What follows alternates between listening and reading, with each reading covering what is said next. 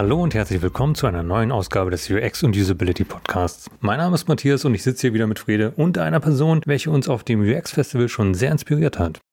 Hallöchen zusammen. Wir freuen uns sehr, dass heute Beatrice Gonzalez bei uns ist. Sie ist Head of Accessibility und Digital Inclusion bei der Artos Group und wir werden heute mit ihr über das Thema Neurodiversität am Arbeitsplatz und Barrierefreiheit sprechen. Und damit starten wir auch direkt ins Thema. Hi Bea, schön, dass du bei uns bist. Vielleicht magst du unseren ZuhörerInnen kurz erzählen, wer du bist und was deine Rolle bei der Artos Group ist. Sehr gerne. So, hallo, ich bin Bea, auf Deutsch weil manche können Beatrice González Mellidas nicht so gut aussprechen. Das ist auch ein guter Vorteil, wenn man mit den Kunden ist, weil man direkt auf Du-Basis spricht. Und ich bin bei Athos seit Anfang 2022 als Head of Accessibility and Digital Inclusion Zentraleuropa tätig. Ich sitze in Köln und ich bin Teil des globalen Accessibility Teams in der Digital Workplace Practice. Das Team hat zwei Teile. Eine ist Governance die sich um interne Barrierefreiheit und die Mitarbeitenden kümmert. Und ich arbeite äh, mit deren Kollegen auch zusammen in Themen Zentraleuropa und Deutschland, weil das ist unser größter Markt in der Region. Alles, was dort betrifft. Äh, aber mein Fokus sind eigentlich unsere Kunden und deren Produkte, Dienstleistungen, Prozessen und deren Organisationen in der Strategieteil. Diese Teilung ist wichtig, weil viele Menschen denken, dass Barrierefreiheit und Accessibility nur eine interne Sache ist, so eine Art nice to have, do net zu den Menschen, die bei dir arbeiten sind. Bei meiner Stelle geht es eigentlich um Business. Ich bin natürlich mit den Governance-Kollegen im Sync, weil alles, was wir machen intern, können wir auch auf unseren Kunden implementieren. Was man auf Accessibility sagt, we walk the talk. Also alles, was wir selber machen und lernen, können wir auch als Best Practices bei unseren Kunden auch implementieren. Es ist nicht nur Theorie, es ist nur, ich erzähle etwas und mache was anderes, sondern wir sagen und wir tun. Das ist meine allererste Vollzeitstelle in Accessibility.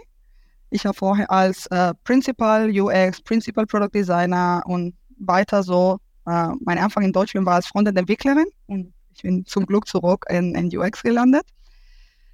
Und ich war schon müde, dass ich immer für Barrierefreiheit und Inklusion kämpfen musste. So, es ist super schön jetzt, wenn mein CEO so ein Commitment gemacht hat bei der Valuable 500, also Nordin hat während GAD, das ist der Fest der Barrierefreiheit in Mai, der Global Accessibility Awareness Day. Er hat ein Commitment veröffentlicht, äh, wo er sich für Barrierefreiheit für unsere Unternehmen, unsere Mitarbeitenden und Kollegen und unseren Kunden verpflichtet. Die Bio 500 äh, Ziel ist, dass die größten 500 Unternehmen der Welt zusammenzubringen, äh, um die Ende des Behinderungsexklusion zu schaffen. Ich mache in meinem jeden Tag Job vor allem Beratung und Innovation. Ich war die einzige US-Lehrerin äh, im Team, als ich angefangen habe. Und das Ziel, die wir haben, ist, dass wir Richtung EUX, also Inclusive User Experience Practice, bei Atos und bei unseren Kunden äh, etablieren. Wir unterstützen äh, die Kunden in deren Digitaltransformation, um die accessible Unternehmenskultur zu schaffen. Von Inclusive Employee Journeys, Organisation Accessibility und Digital Inklusion Maturity Assessment. Wir checken auch assistierende Technologie, Prozesse, Anpassungen und äh, wir machen auch sehr viele Inclusive Innovation Workshops und digitale Projekte. Und natürlich, wir beraten, weil das gerade mit den neuen Gesetzregelungen, die kommen, ist ein wichtiger Teil unserer Arbeit, zu erzählen, was gibt, was geht, was nicht geht. Und unser Ziel ist auch intern, dass wir Accessibility at Scale schaffen. Weil wenn wir nur testen und reparieren, dann ist immer etwas zu tun, aber man kommt nicht zu großen Zielen. Vielen Dank für diese ausführlichen Einblicke, Bea. Jetzt hattest du ja immer wieder das Thema Accessibility angesprochen. Ein Thema, das glücklicherweise derzeit in aller Munde ist, weil es eine riesige Relevanz hat. Aber vielleicht könntest du uns kurz einen Einblick geben, warum dir persönlich das Thema so am Herzen liegt. Also bei mir war irgendwie immer dabei. Als ich 16 war, habe ich einen Kurs über spanische Gebärdensprache gefunden und ich habe mich sofort angemeldet. Ich fand es richtig, richtig cool, äh, mit den Händen zu reden zu können. Ich rede gern, und äh, wir Spanier nutzen die Hände äh, gern beim Sprechen. Und so konnte ich äh, sogar auch unter Wasser sprechen.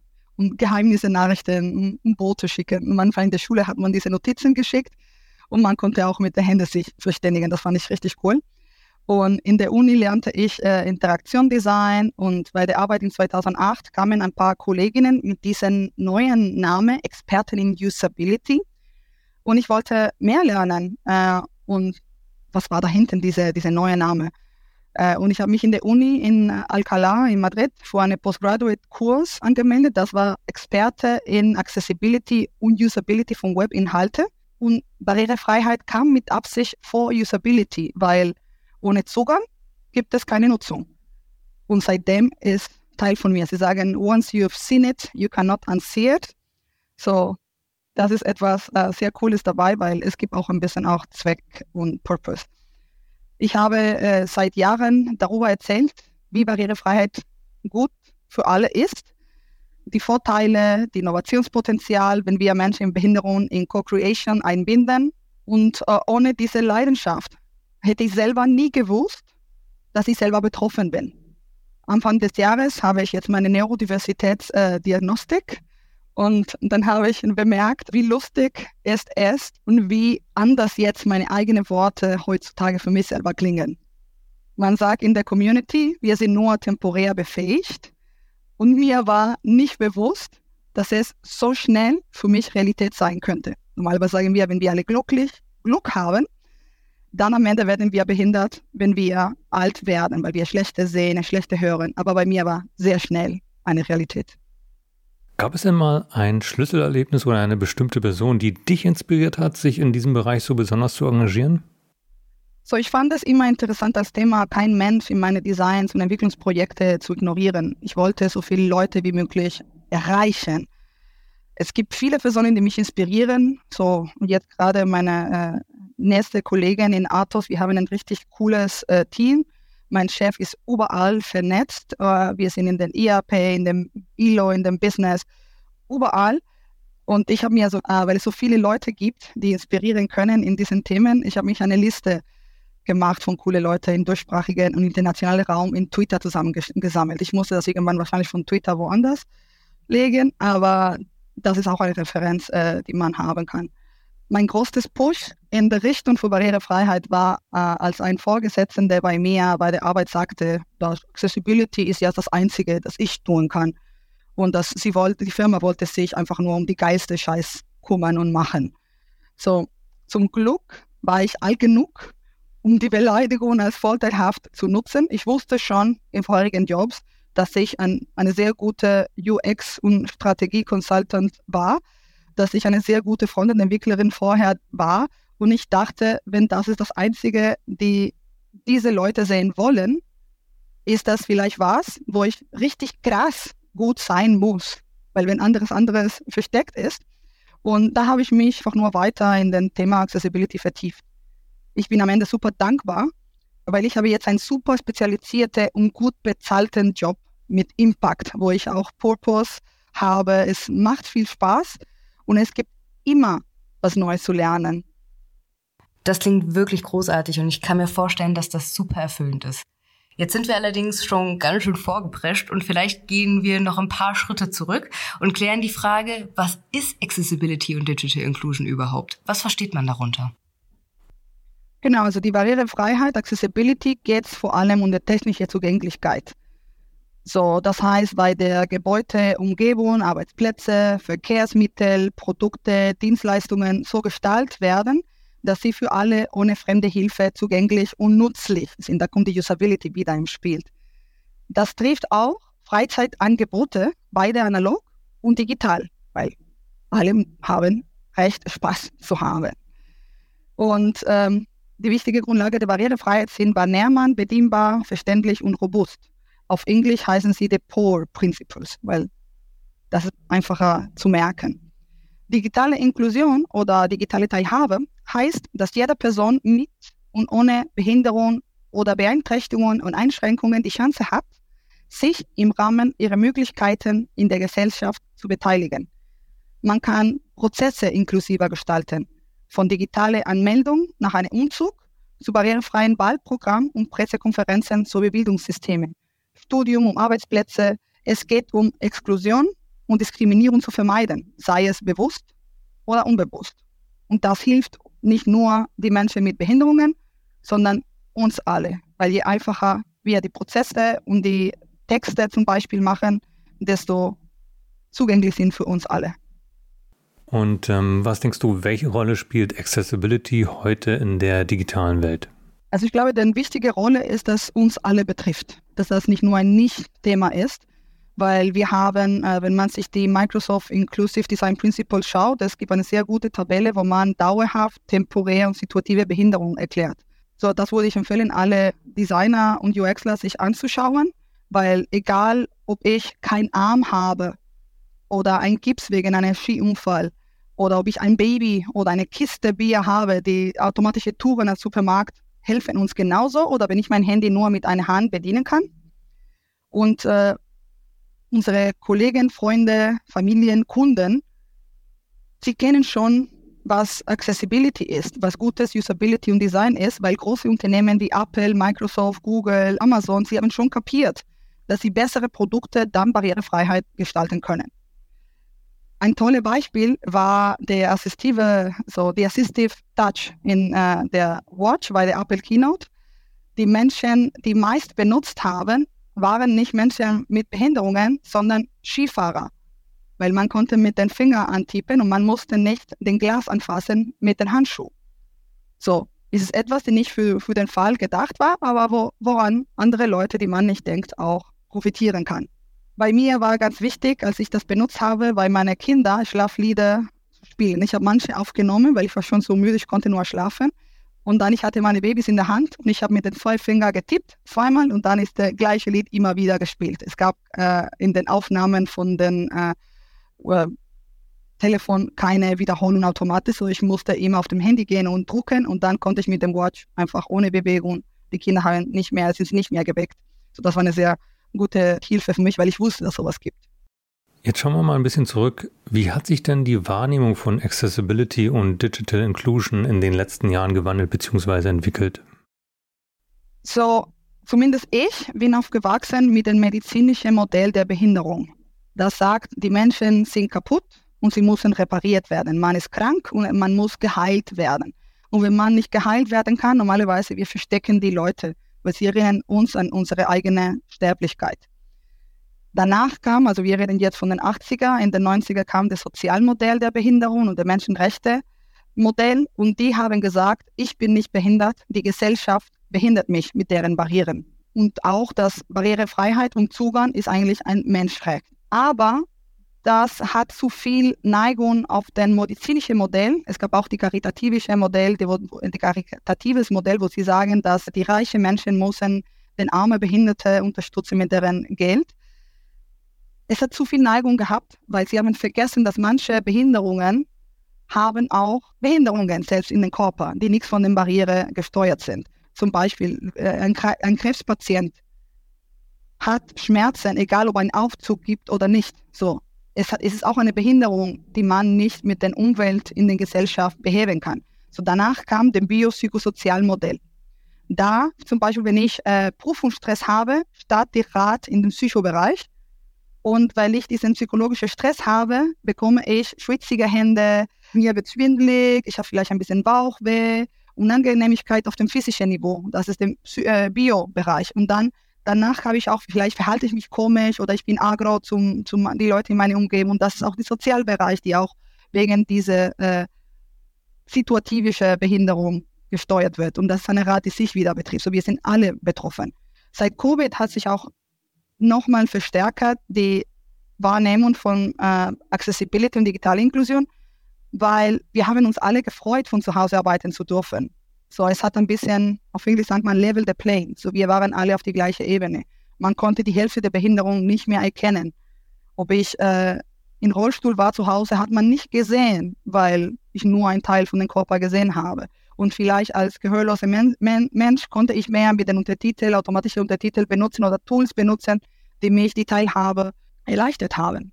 Und mit Long Covid noch auch die nächste Geschichte. Es gibt viel mehr Behinderung nach den Covid-Erkrankungen, die jetzt neue Behinderungsmerkmalen unterwegs haben. Das klingt nach einem super wertvollen Vorsatz. Jetzt gibt es aber bestimmt auch die ein oder anderen Missverständnisse, vielleicht sogar Fehler, über die man in Bezug auf Accessibility stolpern kann. Welche sind das? Und vielleicht noch wichtiger, wie kann man diesen vorbeugen? Also ich würde sagen, den größten Fehler ist, dass man wegen dieser Angst sich so vertieft in Testen, dass man nur ein Test, Test, Test investiert, ohne eine richtige Strategie zu gestalten, ohne die Unternehmenskultur Kultur zu analysieren und eigentlich äh, zu planen, wo sitze ich, was ist meine Reifegrad. Genauso wie eine Reifegrad für, für UX, für Usability gibt, für Firmen. Es gibt auch solche Prozesse, die man äh, in Accessibility und digitale Inklusion machen kann. Also mir am Ende, wenn ich ein sehr gutes Accessibility-Testing-Team habe, aber die Entwickler, die Designer, die UXler das nicht im Kopf oder, oder auf dem Tisch haben, ich verschwende Geld nur. Wir können auch vielleicht anfangen, auch, dass wir einen Procurement-Prozess überlegen, also den Beschaffungsprojekt in den Unternehmen. Was ist der Status von allen Produkten, die ich kaufe?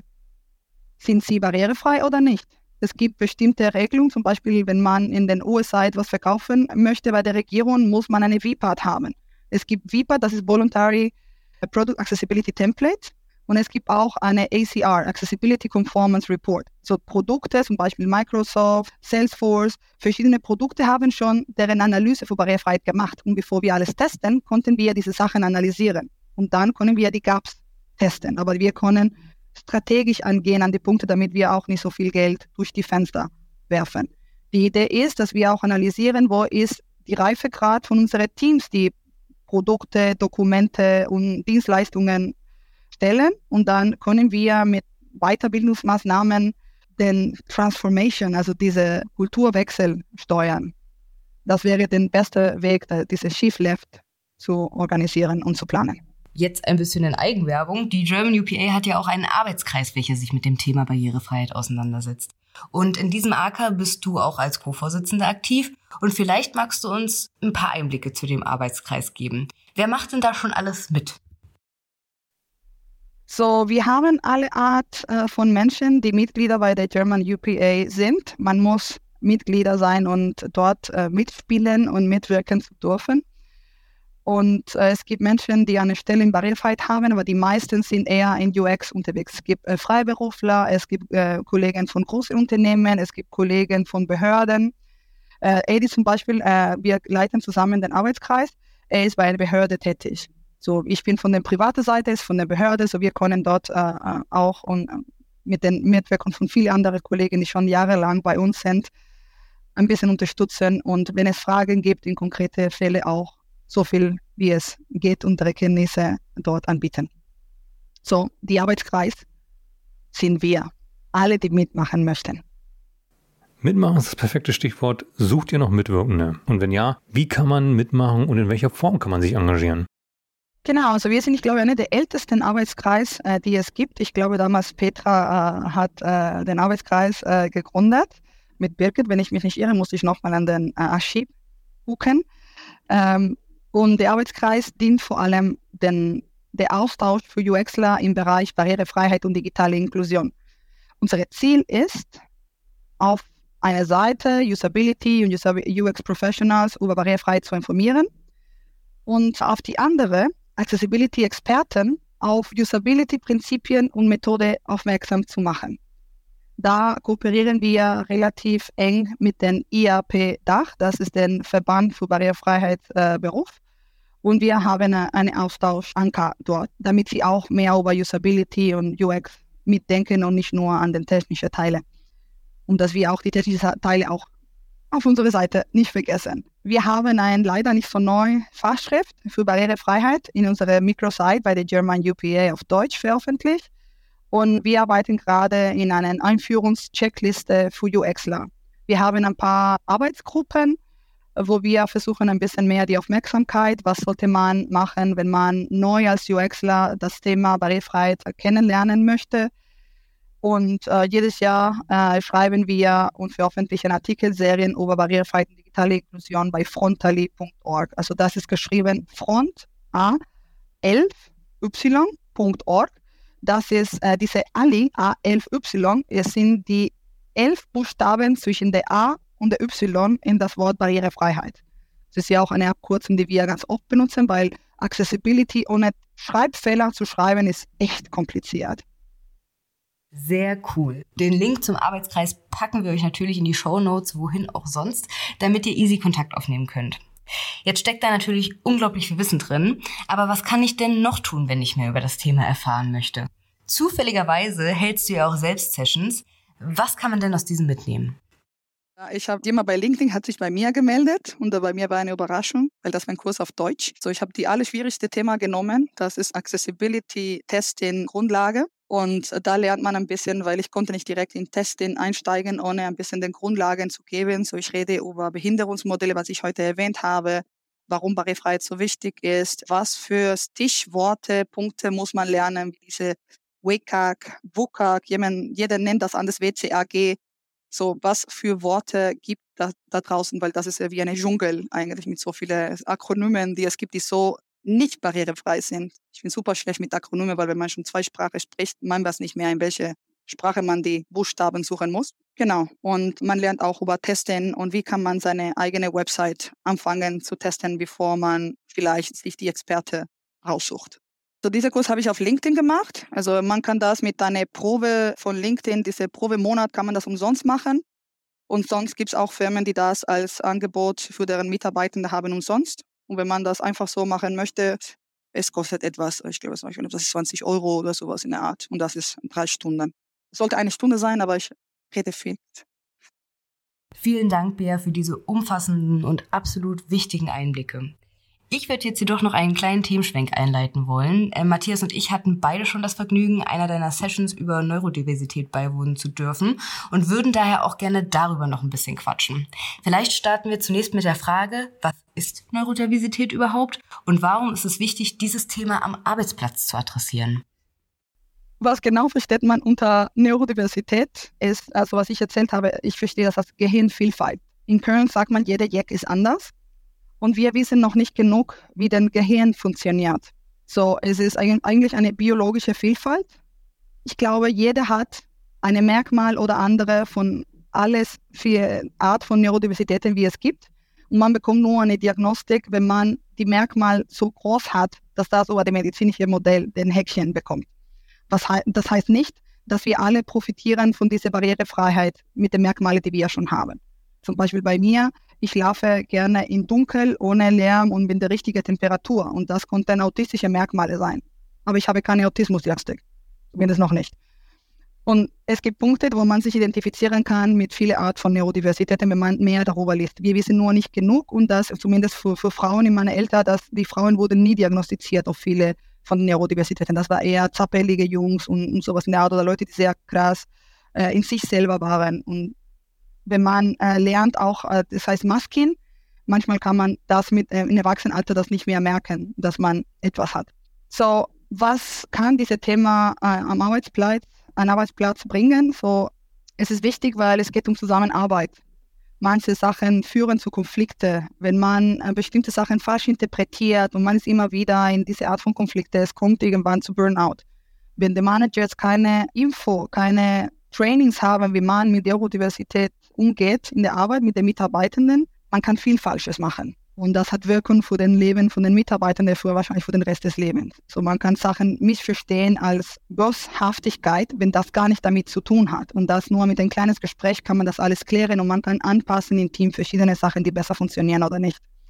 So, es geht an den Vielfalt in Teams und am Ende das hilft auch, das Innovationspotenzial zu erschaffen. Zu erschaffen das hilft am Ende das Innovationspotenzial zu erschaffen, weil die Kollegen, die gewohnt sind, Barrieren zu überwinden in einer jeden Tag Basis, haben auch viel Übung in Innovation. Sie müssen etwas, etwas Neues ausdenken, damit man die Barriere überwinden kann und das Ziel erreichen kann. Jetzt klangen schon einige Strategien an, welche du nutzt. Vielleicht können wir in das Thema noch ein bisschen tiefer eintauchen. Welche Strategien und Tools empfiehlst du denn, um einen inklusiven und unterstützenden Arbeitsplatz für neurodiverse Mitarbeiterinnen zu schaffen? Also ich glaube, dass es, ich sage manchmal, Behinderung ist manchmal wie äh, Pronomen. Also man muss keine Angst haben vor Fragen. Und unter Kollegen ist einfach nur, wenn es, wenn es Fragen gibt, einfach nur liebevoll fragen. damit man auch mit der eigenen Unconscious Bias aufpassen kann.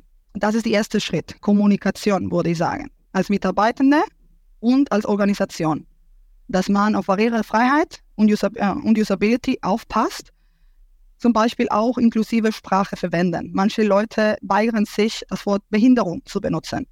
Aber das Wort Behinderung ist keine Beleidigung. Es ist nur als Beleidigung manchmal benutzt.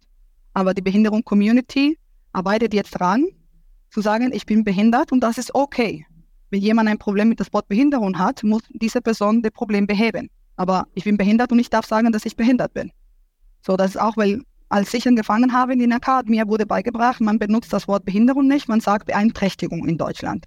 Aber mittlerweile in den letzten zehn Jahren, es tut sich einiges äh, in die Richtung.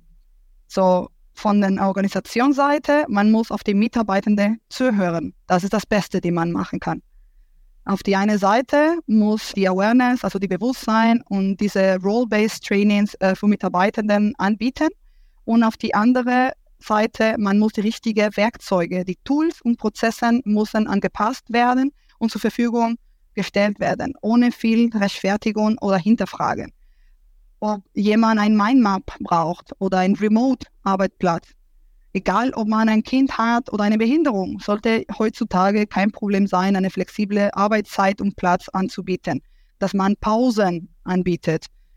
Dass man auch vielleicht, wenn man vor Ort arbeitet, eine physische Ruheräume haben kann. Das kann gleichzeitig von einer Person mit Autismus, die ein bisschen runterkommen möchte, oder als ich unterwegs war mit meinem stillendes Baby, hätte ich das auch benutzen können, um die, das Milch abzupumpen. Also es, ein, es, geht um Inklusion. Es geht nicht nur, dass man eine Exklusion für die Menschen mit Behinderung macht. Und das sollte nicht lange diskutiert werden. Ich habe auch den, den Beispiel, äh, mein vorheriger Arbeitgeber, ich hatte eine Schiene, weil ich meine Tochter so viel tragen musste. Und ich habe Dragon bestellt. Wir haben einen assistierenden Technologiekatalog. Und ich habe geklickt, ich möchte das haben, weil ich möchte meine Computer nicht mit der Maus oder der Tastatur steuern, weil ich Schmerzen habe, sondern ich möchte einfach nur sprechen und dass der Computer tut, was ich sage. So, es war dort, ich musste klicken, aber dann musste ich ein Kostcenter eingeben. Das Problem war, dass keiner wollte diese Kosten übernehmen. So, ich war krank geschrieben, weil ich Schmerzen in der Hand hatte, so ich konnte nicht arbeiten. Es hat wahrscheinlich die Firma viel mehr gekostet, als diese Software zu kaufen. Am Ende habe ich meine eigene Vertikalmaus, so ein Maus, wo ich nicht die Hand in der Richtung benutzen musste, was ich von der Arbeit bekommen habe, sondern ich habe meine eigenen Sachen gekauft und benutzt. Und wenn man rechnet, wie viel Geld dort verschwendet wurde von der Firma in meine Produktivität, in meine Happiness, wie man am Arbeitsplatz gut arbeiten kann, das war wahrscheinlich eine Quatschaktion, wie man auf Deutsch sagt.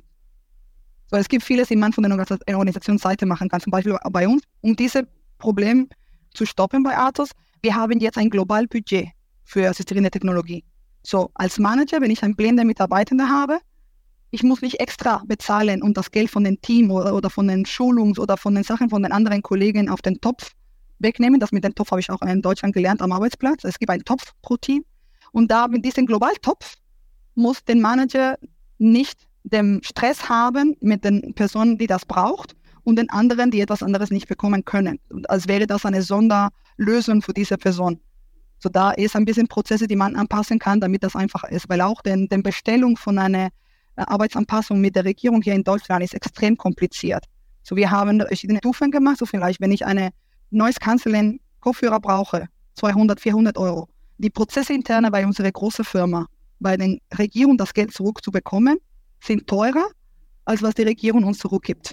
So, wir geben es einfach, weil die Stunden, die diese Mitarbeiter verliert in Produktivität, sind schnell bezahlt. So, es gibt Sachen, die man ein bisschen von Mentalität anpassen musste. Und hättest du ein paar Best-Practice-Beispiele für Unternehmen, welche erfolgreich eine inklusive Arbeitskultur für neurodiverse Mitarbeitende geschaffen haben? Wir sind alle, ich glaube, auf dem Weg. Äh, große, kleine Unternehmen, es gibt keine, die alles perfekt macht. Und das ist das Erste, die wir lernen müssen. Es gibt Vorschrift über Perfektion, also Progress over Perfection. Aber zum Beispiel klare und inklusive Kommunikation. Und hier spielt in unseren Kreisen inklusive UX-Writing eine große Rolle so wie die technische Barrierefreiheit in der Kommunikation, haben alle Bilder in unserer Webseite eine Bildbeschreibung. Folgt die, folgt die Information auf die Webseite, inklusive Videos, Animationen oder Podcasts, die Zwei-Sinne-Prinzip. So können wir mit Sehen und mit der Tastatur alles bedienen zum Beispiel. Man muss mehr als ein Sinne benutzen können, damit das inklusiver ist. Es gibt auch die Untertitel, wenn wir zum Beispiel einen Podcast machen, dass wir ein Transkript haben oder wenn wir ein Video drehen, dass wir den Untertitel zur Verfügung stellen. Man muss immer äh, in der Strategie und in der Planung alles mitdenken. Vor allem auch diese Untertitel helfen auch nicht nur Gehörlose, sondern auch Menschen wie ich, die keine Muttersprachler sind und darauf manchmal ein paar Worte verpassen können, dann kann ich mitlesen und ich verpasse nichts oder habe keine schlechten Missverständnisse. Wir können auch Employee Journeys machen, wo wir die Mieter zusammen mit den Mitarbeitenden gestalten können und wir können auf deren Bedürfnisse des Menschen, Region, Unternehmens, Industriekontext achten. Es ist nicht das Gleiche, etwas in Deutschland zu designen, als zum Beispiel in Spanien oder Lateinamerika wenn man in Asien machen muss. Es geht auch weiter. Es ist nicht nur die Barrierefreiheit, sondern die ganze Inklusion, dass man nichts vergisst, dass man zusammenarbeitet. Und ich glaube, ein Sonderpunkt der Verfügbarkeit der richtigen Technologie. So schnell wie möglich, ohne Sonderbarrieren, weil das unterstützt die Produktivität und die Happiness. Also die Happy Path bei den Mitarbeitenden ist ein sehr wichtiger Punkt. Das ist der größte Wert eines Unternehmens. Wenn deine Mitarbeitenden gut arbeiten können, dann hast du am Ende die Dienstleistungen für deinen Endkunden. Und ohne auf Behinderungsgrad und Startbeihilfe warten zu müssen, ich finde, das ist sehr, sehr wichtig, weil manchmal die Behördenprozesse sind etwas langsam. Wie können Unternehmen denn nun sicherstellen, dass ihre digitalen Produkte und Dienstleistungen für neurodiverse Nutzende zugänglich sind? Also ich glaube, das Wichtige ist, was wir vorher erwähnt haben, den Shift Left. So, wir müssen bei User Research anfangen, die richtigen Probleme zu finden betroffene Menschen einzubinden und offen für Feedback sein. Bei den Unternehmen ist, die Kollegen mit ins Board zu bringen. So eine gute, inklusive User Experience ist für alle ein Vorteil. Die Mythos, dass Barrierefreiheit teuer ist, müssen wir vergessen. Ich benutze jetzt in meinem Job die gleiche Stickers mit dem ROI von Usability, das ich als User Experience Consultant benutzt habe weil wir die Produktivität steigern können, den Fehlermeldung vermeiden, weniger Anrufe an den Callcenter. Alle Prinzipien, die für Usability gelten, gelten auch für Barrierefreiheit, weil es gibt nicht eine ohne die anderen. So, das ist etwas Wichtiges, die man auch für Menschen mit verschiedenen Art von Neurodiversität berücksichtigen kann. Es gibt auch die deutsche Sprache, die Format äh, und Kalender zu berücksichtigen, damit man eine Terminauswahl äh, vergessen kann. Wenn ich als neurodiverse Person unterwegs bin, ich weiß nicht, ob den 3. September 2024 ein Montag, ein Dienstag oder etwas anderes Tage ist und wenn nicht, das nicht mit den UI einfach zu verstehen bekomme, dann ist vielleicht ein Fehler und ich merke das den Tag vor der Termin und dann muss ich ein extra Jahr warten auf meinen ersten Arzttermin. So, das kann viele Probleme ver äh, verursachen. Ich habe in dem Talk auch ein Beispiel von einer User Flow erzählt, wie man den Ausweis erneuern kann. Und das ist schon eine schwierige Aufgabe für äh, Menschen ohne Behinderungen, aber als ADHSler, man vergisst manchmal den, den Kalendereintrag machen, dann verpasst man den Termin, muss man einen neuen Termin machen. Bei mir zum Beispiel in der spanischen Konsulat, wenn man dreimal Termine verpasst hat, wird man gelöscht von der Konsulatliste. Und das ist so, uh, okay. Und die, die Form, wie sie die Sachen erklären. Also ich musste mir drei Seiten lesen, wie ich meinen spanischen Ausweis erneuern kann. Und das war so, okay. Meine spanische Ausweis äh, ist, ist es jetzt drei Jahre lang aus, nein, sorry. Seit zwei Jahren abgelaufen. Und ich überlege mir jetzt, ob ich mich jetzt von Deutschland abmelde, in Spanien das mache weil das viel einfacher ist, als das hier durch die Konsulat zu machen. Ich habe ein E-Mail geschrieben und gesagt, ich brauche Hilfe und ist immer noch nicht passiert, weil es so schwierig ist. Und wir konnten als UXler ein neues Format denken, wo man nicht so viel Mental Load hat und wo man viele Sachen in der Technologie lagern kann. Ob ich ein Papierformular ausfüllen muss, immer wenn ich ein Papierformular ausfüllen muss, muss ich fünf Blätter mitnehmen. Weil ich fange an zu schreiben und ich mache den Familiennamen, wo der Name und der Name von dem Familiennamen oder ich mache den äh, Straßennummer zusammen mit der Straße und es gibt ein Sonderfeld. Wenn ich das online mache, ich habe meine Browser konfiguriert mit meinen ganzen Daten. Ich klicke Autofill, ohne zu klicken, wenn die HTML-Felder richtig programmiert sind. Es weiß, was die Adresse ist, was die Nummer und das kann alles automatisch ausfüllen. So, ich spare auch für die Umwelt drei bis fünf Blätter von Bäumen. Und das ist für die Behörden auch viel einfacher, weil sie müssen nicht meine Schriftart lesen können.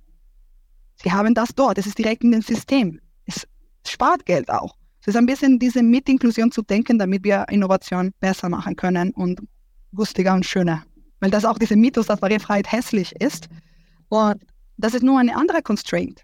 Wir sind Designer, wir sind UXler, wir haben gelernt, wir entwickeln für eine bestimmte Bildschirmgröße, für eine Watch, für einen äh, Kino. Wir können entwickeln verschiedene Applikationen für eine Kiosk, für ein Handy, Landscape, Portrait und Verified ist nur eine Constraint mehr. So wir können uns kreativ herausfordern, fühlen und noch etwas Neues entdecken. So es gibt viele Innovationen, die von Barrierefreiheit getrieben sind, wie ein Telefon, SMS, äh, E-Mails. So es gibt viele Sachen, die wir benutzen, die wegen Accessibility und einem Menschen mit Behinderung, Bedürfnis entdeckt und entwickelt wurden. So, das können wir einfach nur als neue Herausforderungen und keine Angst haben. Weil, wie gesagt, wir kommen zurück zu den Progress over Perfection. Egal, was wir machen, wird besser, als wenn wir nichts machen. So, wir können einfach nur mit dem Alttext anfangen, den Kopfzeile als Kopfzeile benutzen und nicht einfach nur als fett und groß. So, man kann mit dem Design System auch viel abdecken und viel bessere Produkte weiterentwickeln, die auch einfacher zu pflegen sind, weil sie den Standards folgen wie HTML und CSS. Nico. Das ist eigentlich die perfekte Überleitung zu unserer abschließenden Frage. Welche Rolle spielen denn deiner Meinung nach UX-Designer und EntwicklerInnen bei der Schaffung eines inklusiven digitalen Raums für neurodiverse NutzerInnen? So, wir als Teils eine UX-Team oder Entwicklungsteam, ich habe in beide Teams mitgespielt, wir haben große Macht und damit kommt, wie bei Spider-Man, eine große Verantwortung. UX-Teams sind die erste in der Kette und deswegen sind die erste historische Erbe verursachen können, wenn wir nicht an inklusive Design von Anfang an denken. Es wird schwieriger, je später ein gutes Produkt zu schaffen, die alle benutzen können. Es gibt Techniken wie Designing for the Streams, wo wir verschiedene äh, Extremen als Beispiel nehmen während user, unserer User Research, wo wir vielleicht einen Mensch mit einer Behinderung oder ohne nehmen können. Wenn wir Personas bauen, ich habe immer den Beispiel, weil ich hatte so viele Autohersteller, die mir gesagt haben, Blinde fahren keine Autos.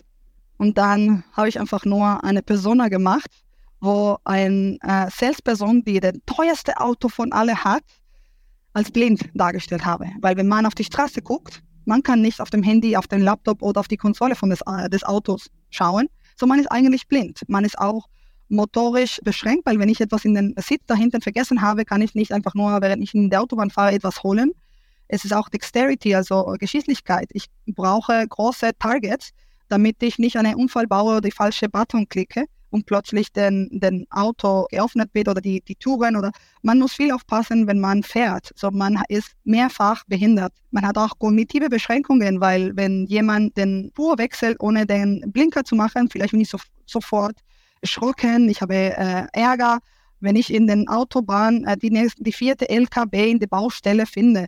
Also man kann alles in eine inklusive Nutzer tauschen, wenn man Personas, Usergruppen oder äh, Beispiele braucht, gibt es viele Möglichkeiten. Es gibt verschiedene Tools, die man als inklusive Tools verwenden kann in UX.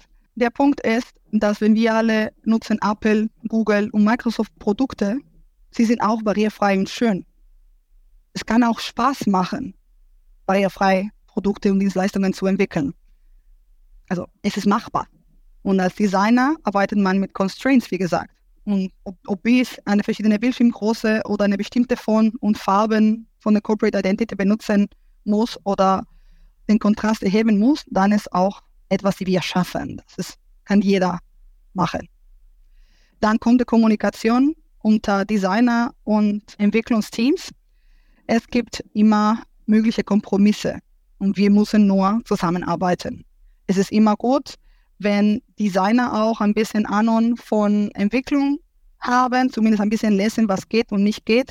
Und wenn den Entwickler auch ein bisschen verstehen, was ist Design und was ist äh, User Experience, warum das wichtig ist. Man kann auch die Entwickler zusammen zu einem Usability-Test bringen, damit sie sehen, was für einen Unterschied das macht. Ein bisschen die Bewusstsein und die Zusammenarbeit. Und äh, die Entwicklungsteams sind immer am Ende der Kette und sie haben eine große Verantwortung, die technischen Richtlinien zu kennen und sich daran zu halten. So, Auch den Projektleiter haben Verantwortung. Das ist nicht eine One-Man-Show oder One-Frau-Show. Das ist Teamarbeit. Vielen Dank, Bär, für diese wertvolle Folge, die zahlreichen Einblicke, Tipps und Hinweise. Ich konnte mir super viel mitnehmen und ich hoffe, unseren ZuhörerInnen geht es genauso. Damit sind wir auch schon am Ende unserer heutigen Ausgabe des UX und Usability Podcasts und wir hoffen, es hat dir gefallen, du konntest jede Menge mitnehmen und wir freuen uns wie immer wahnsinnig über Feedback. Was können wir besser machen? Was machen wir schon gut? Welche Themen interessieren dich? Welche Gäste wünschst du dir? Lass es uns über das Feedback-Formular wissen. Und wie immer verlosen wir unter allen Feedbackgebenden einen 30-Euro-Gutschein für unseren German UPA Shop. Es lohnt sich also. Und damit verabschieden wir uns bis zum nächsten Mal. Wir wünschen dir eine wunderbare Zeit und hoffen, dir hat's gefallen heute. Bis dann.